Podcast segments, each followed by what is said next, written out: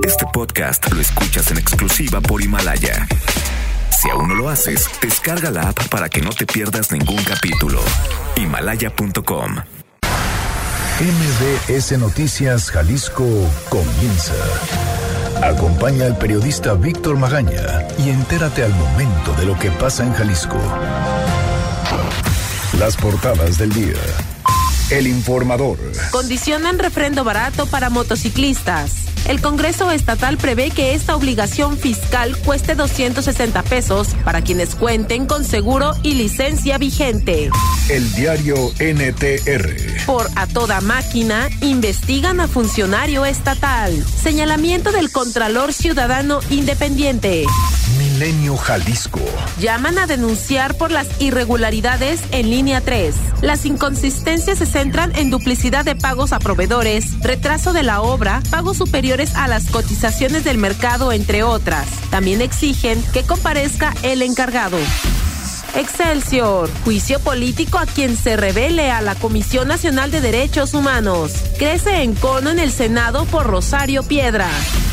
El Universal. Gobernador denuncia actos de narcoterrorismo. Francisco García. Crimen organizado promueve el miedo.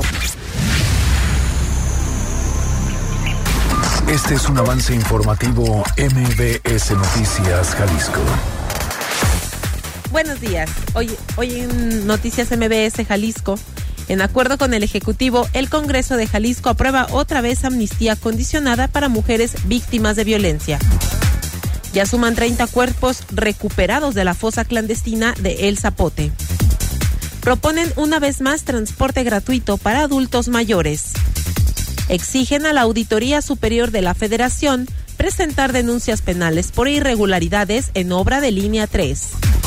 Admite el gobernador atraso en trabajos de coordinación de seguridad en la zona de Altos Norte de Jalisco. La Policía Metropolitana deja buena impresión a la Secretaría de Seguridad Ciudadana. Sin embargo, todavía no hay recursos para uniformes, armas ni patrullas. La Contraloría de Guadalajara investiga a funcionario público por presuntamente recibir dinero de construcción irregular. Confirma de convenio con el INA, el gobierno del estado tendrá avances en proyectos arqueológicos en Teuchitlán. Se llevará a cabo el primer evento de inteligencia artificial. Se realizará el 27 de noviembre en el TEC de Monterrey. De esto y más en un momento. Muy buenos días, ¿cómo le va? Bienvenido a MBS Noticias Jalisco. Hoy es jueves 21 de noviembre de 2019. Erika Arriaga está en la producción de este espacio informativo y Hugo López en los controles operativos. Los teléfonos en cabina son el 36 298 248 y el 36 298 249. Las redes sociales arroba MBS Jalisco en Twitter MBS Noticias Jalisco en Facebook y mi cuenta personal arroba semáforo en ámbar. Además, les recuerdo, también tenemos un canal en Telegram. Usted nos encuentra como Víctor Magaña guion medio MBS. Oiga, el día de hoy, hoy es jueves 21 de noviembre, el día de hoy, tengo pases dobles para que vaya este próximo jueves 28 de noviembre a disfrutar de El Desconecte el concierto On Plug de Molotov ahí en el Teatro Diana. Dos pases dobles le voy a regalar el día de hoy. Lo que tienen que hacer es comunicarse con nosotros en cualquiera de nuestras formas de contacto, dejar su nombre completo, un correo electrónico y automáticamente estará participando en esta dinámica. Los ganadores se anunciarán al final de este espacio informativo. Son nueve de la mañana con dos minutos. Yo soy Víctor Magaña. ¿Qué le parece si comenzamos? Este es el Exa Reporte Vial. Convierte cada momento en familia en una historia de lujo a bordo de una de las últimas Buick Enclave 2019. Bueno, ¿cómo amanece la ciudad el día de hoy? Saludo con gusto a Ivette Sánchez, quien nos tiene el reporte vial de esta mañana. Ivette, ¿cómo estás? Buenos días. Gracias, claro que sí. Muy buenos días para todo el auditorio, qué gusto saludarles. Vámonos a la zona de Inglaterra. Lamentablemente esta mañana un motivo de inseguridad en esta zona mantiene el cierre total a la circulación sobre Inglaterra entre Rafael Sancio y Periférico. En sentido contrario, exactamente igual. De Periférico hasta Rafael Sancio, el cierre es total a la circulación. Unidades de emergencia atienden este servicio. Por favor, les recomendamos tomar rutas alternas. Choque más vehículo descompuesto mantiene muy complicada la circulación en Lázaro Cárdenas a la altura de Colón. El sentido oriente a poniente bastante afectado a la circulación por este motivo. Se acaba de presentar un fuerte accidente sobre circunvalación y Jorullo. Si usted se dirige con destino hacia Calzada Independencia, encontrará dos carriles a la circulación afectados en la zona. Además, Avenida Patria esta mañana no es la excepción. A la altura de la calle Alberta se mantiene el cierre total de dos carriles debido a un accidente con un motociclista. Si usted se dirige hacia Acueducto, el tráfico es intenso. Una vez en Acueducto, a vuelta de rueda, prácticamente hasta la zona del periférico. No funcionan los semáforos en Salvador López Chávez y Calzada Olímpica. La policía vial se mantiene al pendiente de este crucero. Es la información del reporte. Regresamos con ustedes. Muy buenos días. Muy buenos días también para ti, Betty. Como siempre, muchísimas gracias. Gracias. Experimenta el lujo de una nueva aventura en familia en la comodidad de una de las últimas Buick Enclave 2019, con bono de hasta 90 mil pesos o 12 meses sin intereses y 0% de comisión por apertura o un año de seguro gratis. Promoción válida del 1 de noviembre al 2 de diciembre de 2019. Consulta términos y condiciones en Buick.mx. El Exa Reporte Vial es presentado por... Estrena una Buick Enclave con bono de hasta 90 mil pesos o 12 meses sin intereses y 0% de comisión por apertura. Visita tu distribuidor Buick. Congreso. Oiga, se aprobó otra vez ya la amnistía condicionada para mujeres víctimas de violencia. Fátima Aguilar, ¿cómo estás? Buenos días. Buenos días, Víctor. Saludos para ti y para el auditorio. Pues eh, recordarán que después del veto del gobernador, eh, ya la ley de amnistía para mujeres víctimas de violencia de género fue aprobada una vez más por el Congreso del Estado, pero se mantiene condicionada a ciertos requisitos como la reparación integral del daño, a pesar de que eh, pues las observaciones del ejecutivo incluían que se debía otorgar un perdón liso y llano y pues sin estas condicionantes. Además de que solo podrán acceder a ella mujeres sentenciadas por delitos de homicidio, parricidio y lesiones, no aquellas procesadas. El primer dictamen eh, que se aprobó el 23 de octubre pasado establecía que la amnistía aplicaba tanto mujeres eh, para mujeres con sentencia firme como procesadas, pero en el nuevo pues esto se acotó.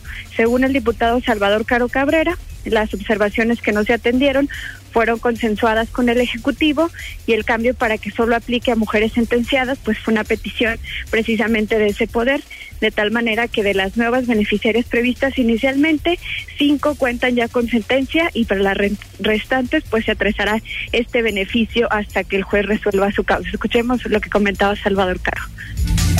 Quienes no están con una sentencia todavía, pues el sistema tendrá que agilizar que estas mujeres, para que eh, se les preserven sus derechos de seguridad jurídica, sean sentenciadas en lo inmediato. ¿A las demás se les atrasaría hasta que les Sí, claro, claro, hasta que se les dicte sentencia. Son eh, procesos legales eh, que tienen que dar la seguridad jurídica a todos. Bueno, fue una observación en el caso del Poder Ejecutivo en la que tenía razón porque entraríamos a cuestiones de procedimiento penal que eh, nosotros no tenemos eh, facultades.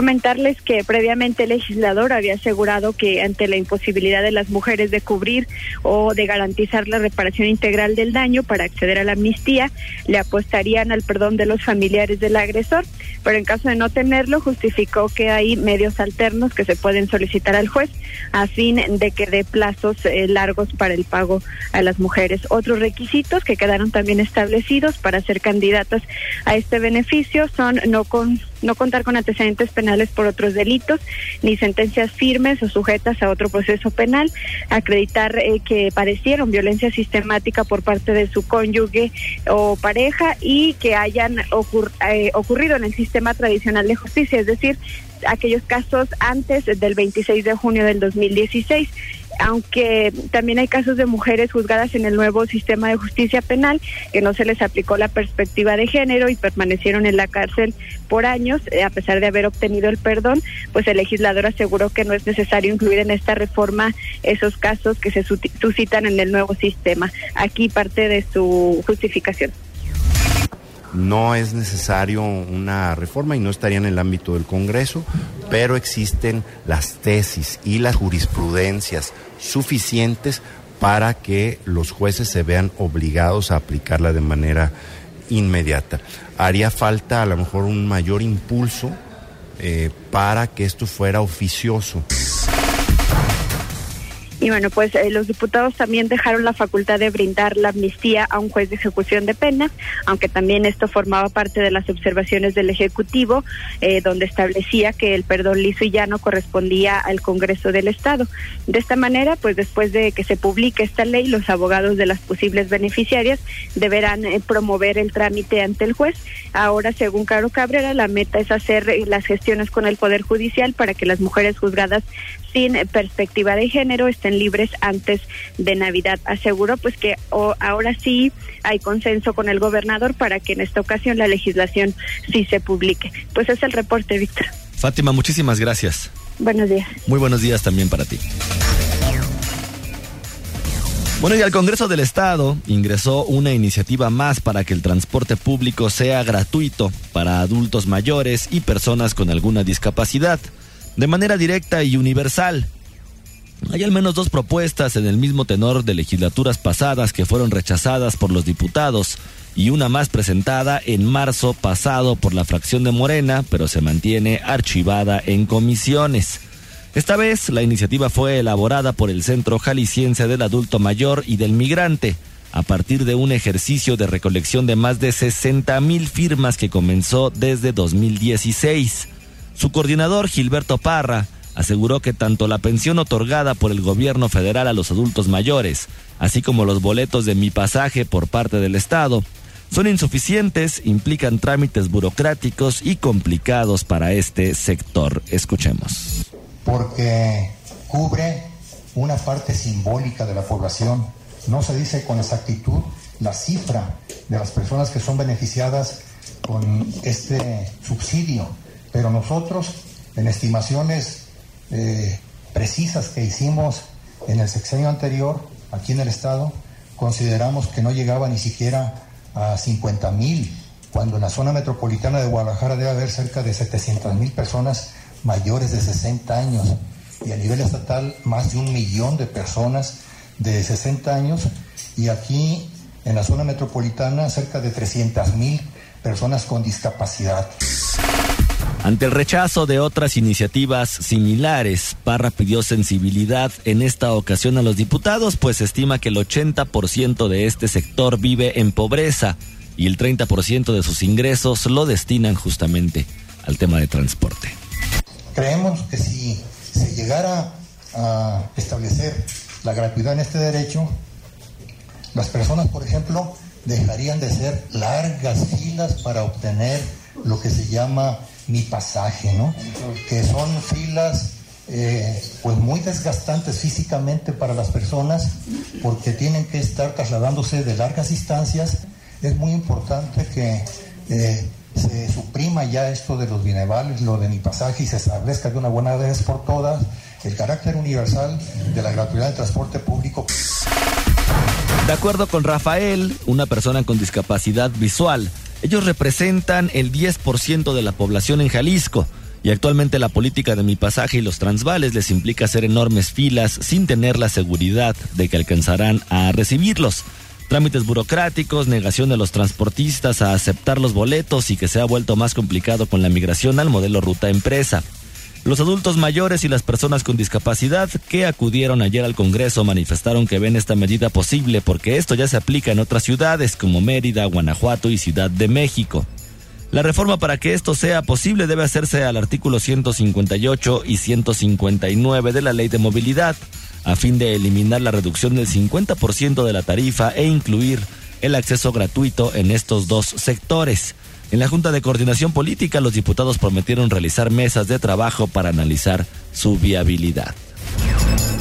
Y luego de las inconsistencias detectadas por la Auditoría Superior de la Federación en la construcción de la línea 3 del tren ligero, entre ellas pagos indebidos por 315 millones de pesos. El diputado de Movimiento Ciudadano Javier Romo Mendoza presentó un exhorto al Congreso de la Unión para urgir a este ente de fiscalización a presentar las denuncias penales correspondientes.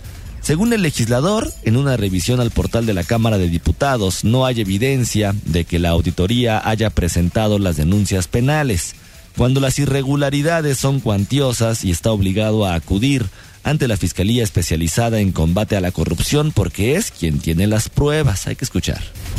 Y como pueden ver, no hay absolutamente ninguna denuncia presentada ante la Secretaría de Comunicaciones y Transportes. Es por eso que nos vemos obligados a exigirle al Congreso de la Unión que eh, llame a comparecer al nuevo encargado de la obra y que además le obligue a la Auditoría Superior a presentar las denuncias.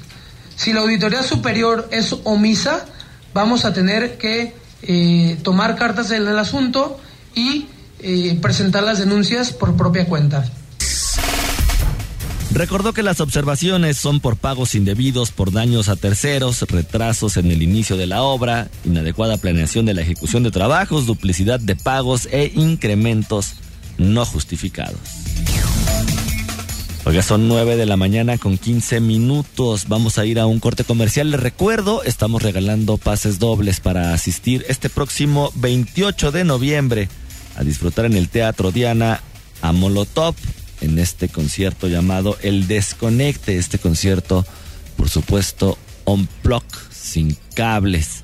Lo que tiene que hacer, ya sabe, comunicarse con nosotros en cualquiera de nuestras formas de contacto, dejarnos su nombre completo, un correo electrónico y automáticamente estará participando en esta dinámica. Ya son 30 los cuerpos recuperados de la fosa clandestina del Zapote. Ahorita le doy detalles.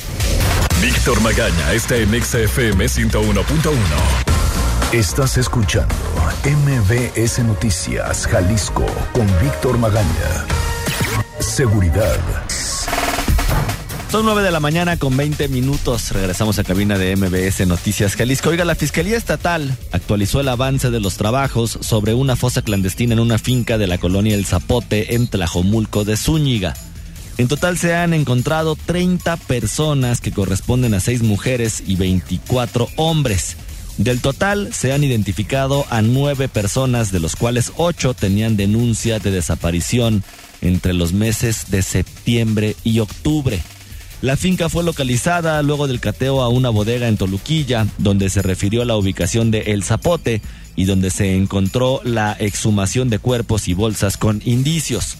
Son seis las bolsas que se encuentran bajo revisión en el Instituto Jalisciense de Ciencias Forenses y se aclaró que no hay extremidades sin relacionar.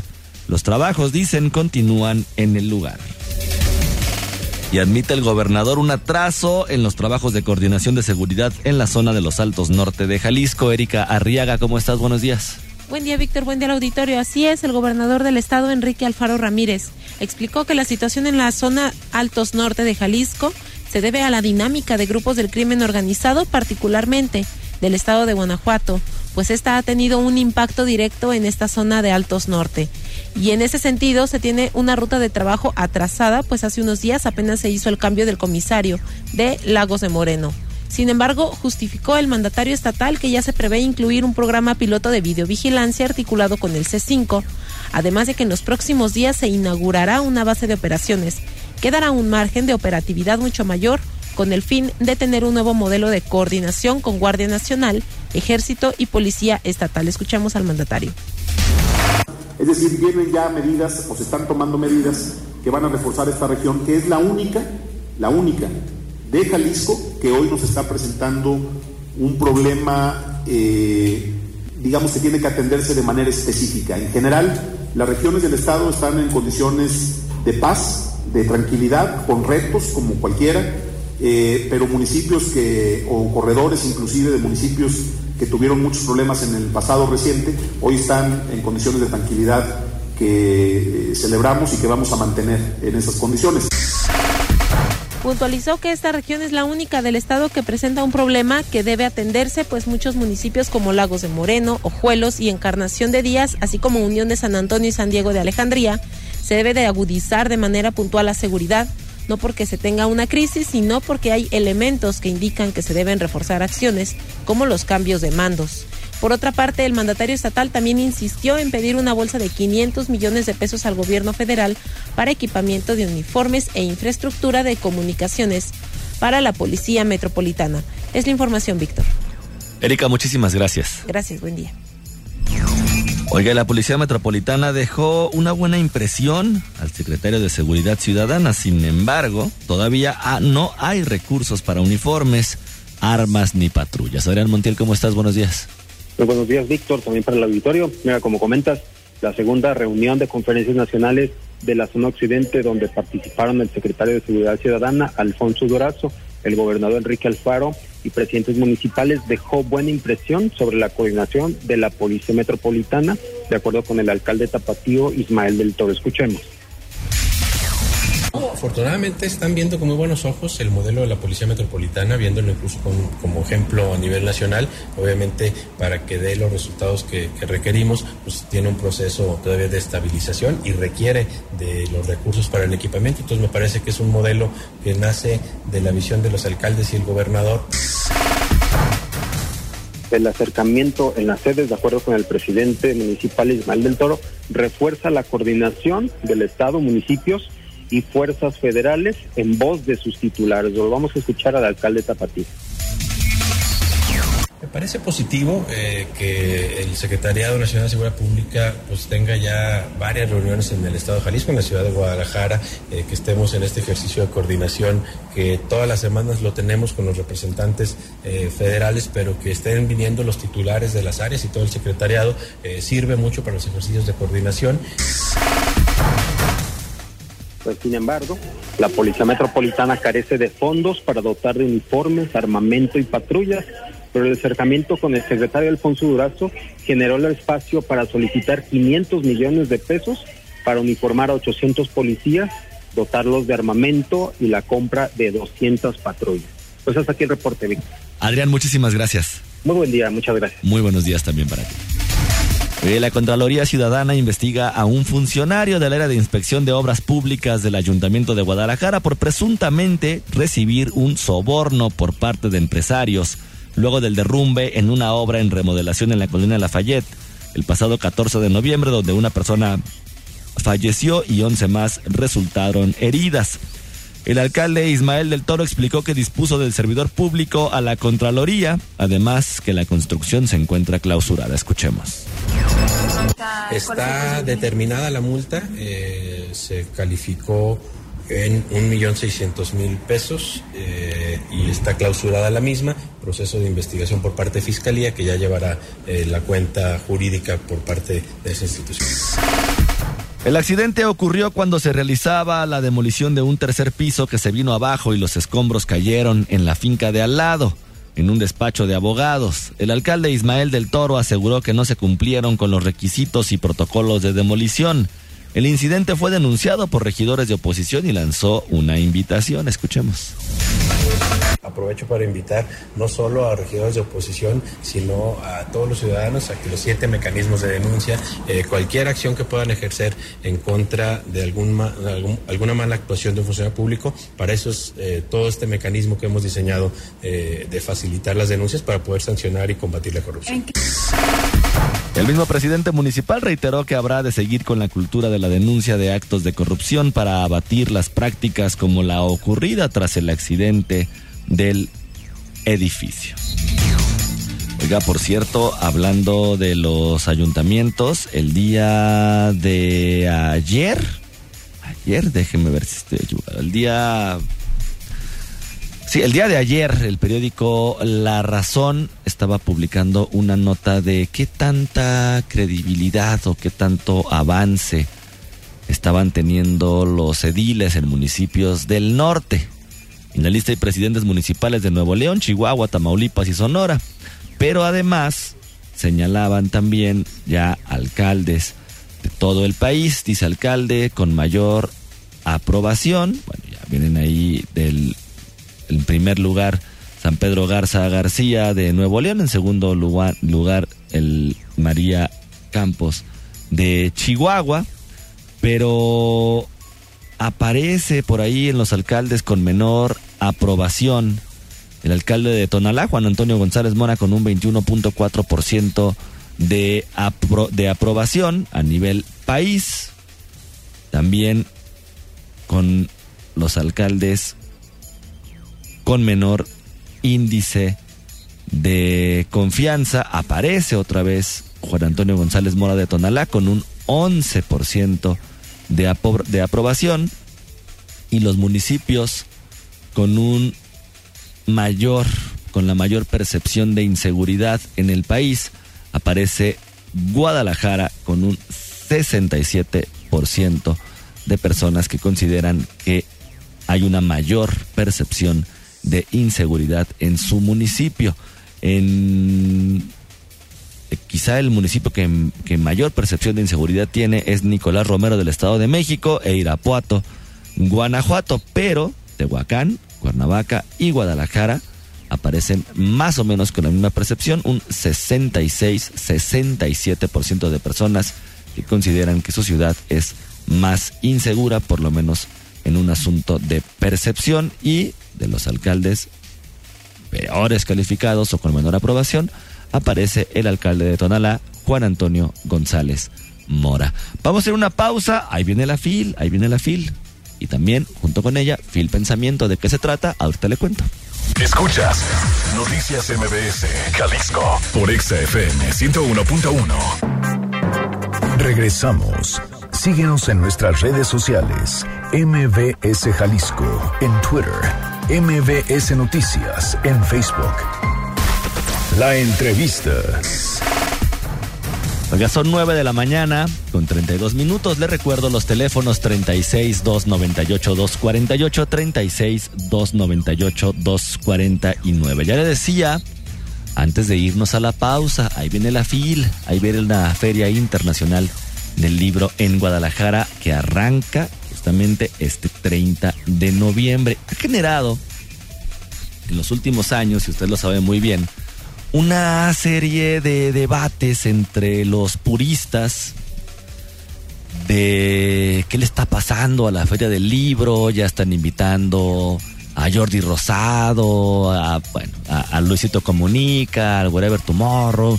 Bueno, hay que recordar que la literatura justamente es eso, es, es, es, un, es un panorama amplísimo de lo que nos puede gustar y es justamente una ventana hacia el conocimiento, hacia otras latitudes, hacia otras expresiones de todo tipo.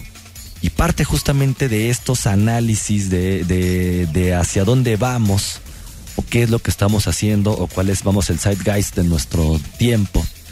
Se ve plasmado en las letras y a través de ahí surge el pensamiento o, el pensamiento a través de las letras. Y justamente de esto es lo que queremos platicar el día de hoy, porque hay una parte en la Feria Internacional del Libro que se llama justo así, Fil Pensamiento, y tengo el gusto, y eso sí, tengo que decirlo con todas las palabras, tengo el gusto de saludar en la línea telefónica a Carla Planter. Ella es rectora del Centro Universitario de los Altos de la Universidad de Guadalajara y además coordinadora de Fil Pensamiento. Carla, ¿cómo estás? Buenos días.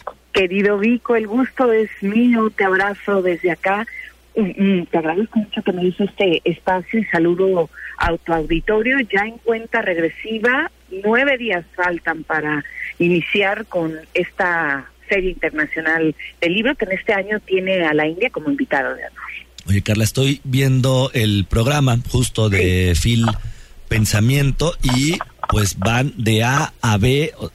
Es todo un panorama de personajes los que van a estar pues justo analizando no solamente la parte de la cultura y de la sociedad, sino cómo realmente se aplica, dónde se consigue el mecenazgo, cómo funciona, las políticas públicas, el, el feminismo, el pensamiento feminista. Platícanos un poco.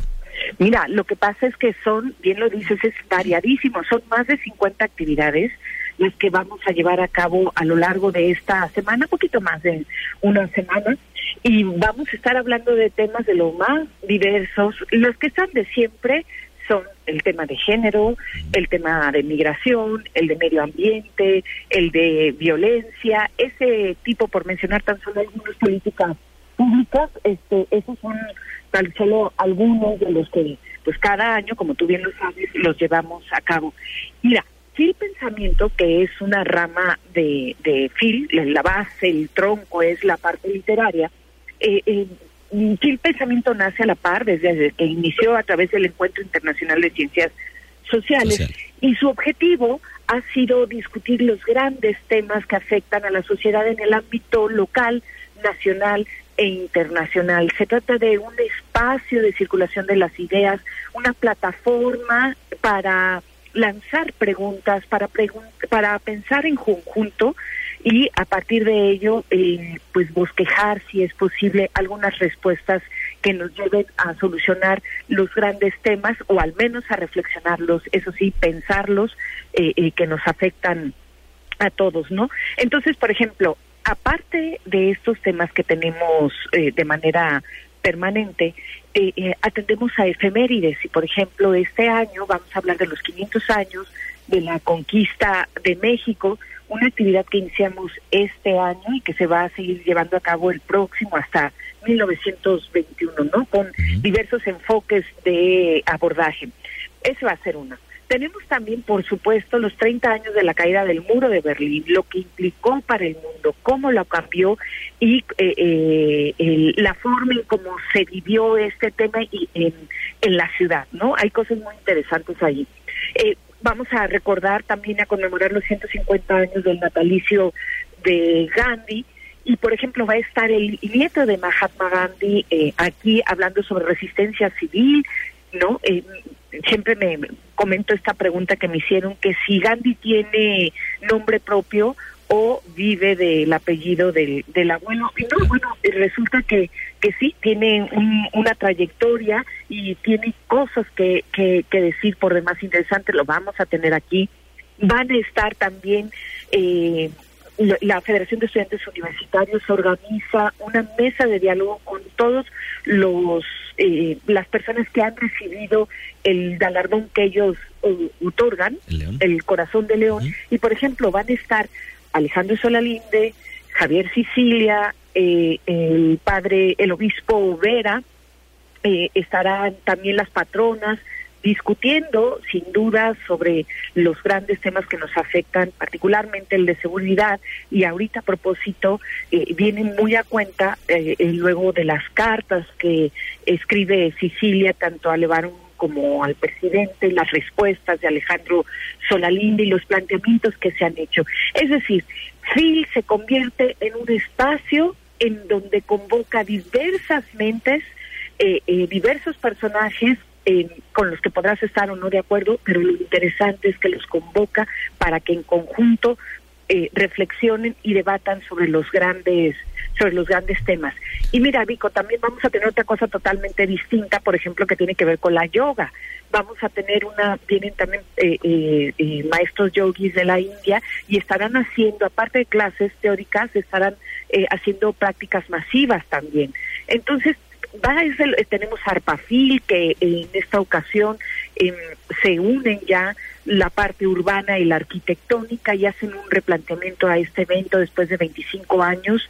Y hay cosas por demás interesantes que se hacen que, se hacen ahí. Entonces te digo muy variada temas de género la migración este vista desde eh, ahora no solo desde México y lo que ha implicado en México este fenómeno que se ha masificado, que se ha diversificado, también pues vienen ya de África, vienen de la India, de distintos países, no solo de, de continentes, no solo de América, para cruzar hacia Estados Unidos. Esa visión la vamos a tener, pero también es muy interesante porque vamos a tener la visión de quienes viven allá, de quienes han tenido, sobre todo en lo que se consideran ciudades santuarios, cómo han tenido que enfrentar este este tema. Vienen empresarios, políticos, estadounidenses a conversar sobre el tema. Es decir, la verdad es que es tan diverso, tan variado, que yo sí sugeriría que consulten nuestra página en internet www.fil.com.mx y van a ver cosas por demás interesantes. Medio Ambiente viene de las ambientalistas más importantes en el mundo que actualmente que se llama Bandana Shiva. Justamente, justamente, Carla, perdón que te interrumpa, justamente te quería preguntar de eso. ¿Van a juntar la parte de la filosofía con la ciencia, con la investigación? En, este, en esta plática de siempre tendremos París, Mujeres, Semilla y Ciencia, donde ponen a dos grandes, dos grandes de cada, de cada lado, Marilena Álvarez Builla como científica, ¿no? Como investigadora, como bióloga. Y por otro lado, pues ponen justamente a Bandana Shiva, esta escritora y filósofa. Y bueno, pues un encontronazo que va a ser muy interesante eh, y encontronazo, me, y encontronazo me refiero justamente a esta unión que se da cada vez más, y bien lo sabes tú, entre la ciencia, la investigación y la filosofía encaminados hacia un mismo interés. Así es. Bueno, el FIL es un espacio de divulgación ¿verdad? De las ideas, del conocimiento, y eso significa que está, eh, y como es una feria, está dirigida al gran público interesado eh, eh, sobre estos, sobre estos temas, ¿no? Pero es un tema sin duda de, divulgación y si el pensamiento es eso, es y el pensamiento como abarca absolutamente todo, pues aquí también se ve reflejado. Carla Planté, rectora del Centro Universitario de los Altos de la Universidad de Guadalajara y coordinadora de Field Pensamiento, te agradezco muchísimo haberme tomado la llamada. No, al revés, querido Vico, te abrazo con mucho cariño y la agradecida soy yo. Y un saludo al auditorio y de verdad vengan, que es una gran oportunidad de vivir cosas distintas y de apostarle a resolver nuestros problemas a partir del diálogo y no de la violencia. Pues ahí está. Deleítense. Carla, muchísimas gracias. Un abrazo, gracias. Deleítense en serio de este plantillo mental, estos retos filosóficos, científicos y de análisis que se estarán presentando en la Feria Internacional de el Libro. Eh, Hugo López, por favor, un, dos números del número 1 al número 35. El número 6. El número 6. Y el número 31. Y el número 31. Mariano Emí Maciel Agredano y Paul Torres Hernández son los ganadores de estos pases dobles para asistir al concierto de Molotov este próximo jueves 28 de noviembre. Ojo, tienen el día de hoy hasta las 4 de la tarde para recogerlo con una identificación, una copia de una identificación oficial aquí en Avenida Novelistas número 5199 hasta las 4 de la tarde. El día de mañana hasta las 2 de la tarde y el lunes hasta las 4 de la tarde. Si el lunes no han recogido estos pases dobles, el martes automáticamente se volverán a sortear. Yo soy Víctor Magaña. Pase usted un muy bonito día. Aquí concluye MBS Noticias Jalisco. Acompaña a Víctor Magaña y su equipo de profesionales de lunes a viernes a partir de las 9 de la mañana por EXA FM Guadalajara. Este podcast lo escuchas en exclusiva por Himalaya. Si aún no lo haces, descarga la app para que no te pierdas ningún capítulo. Himalaya.com